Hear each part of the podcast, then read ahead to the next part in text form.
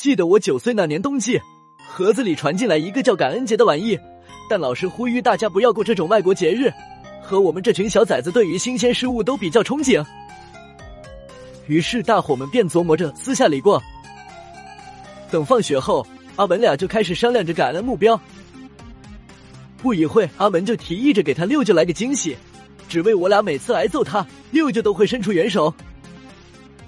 前几天六舅还割了阑尾，不能下地干活，正好可以趁着感恩节给六舅送惊喜。见我二人达成一致。便一路小跑的朝着山上跑去，因为今年村子收成极差，几乎家家喂养牛羊的饲料都很稀缺，所以我俩打算收集草药送给六舅。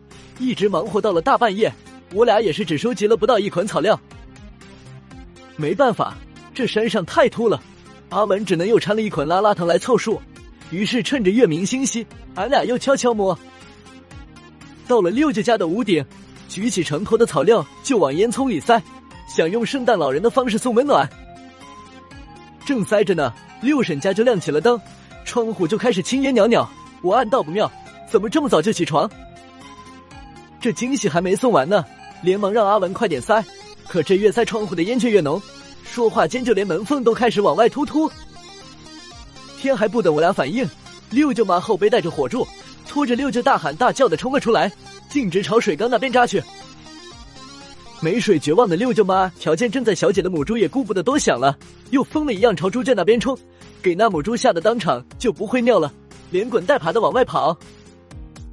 六舅妈紧随其后，下边的六舅都给拖疯了过去，那种脱棉裤都给擦的直脱毛，所到之处都他妈拖出了一道沟，大喊着我的肚子，我的肚子。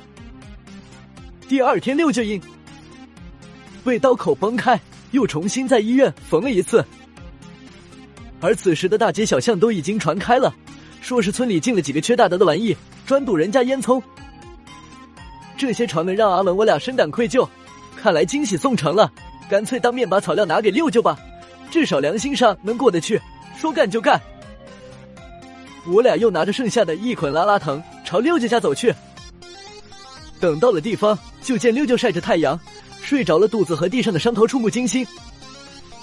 看着六舅被热得满头大汗，阿文总是的顺手脱下自己的衬衫，戴上去遮挡太阳。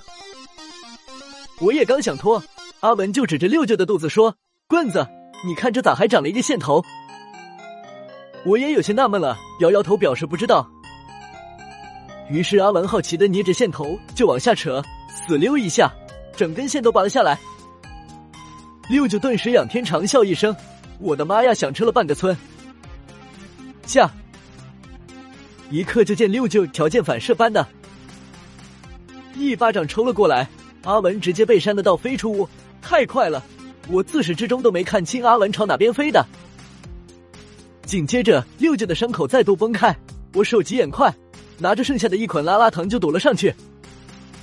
六舅叫的更大声了，不一会就没了动静，吓得我转身拔腿就跑。刚出门就捡到了正在迷糊的阿文，来不及问候，扛着他就往外边冲。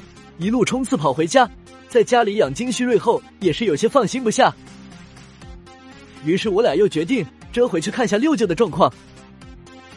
等到了地方，就见六舅妈悲愤交加的喊道：“这他妈不是诚心欺负俺两口子是老实人吗？”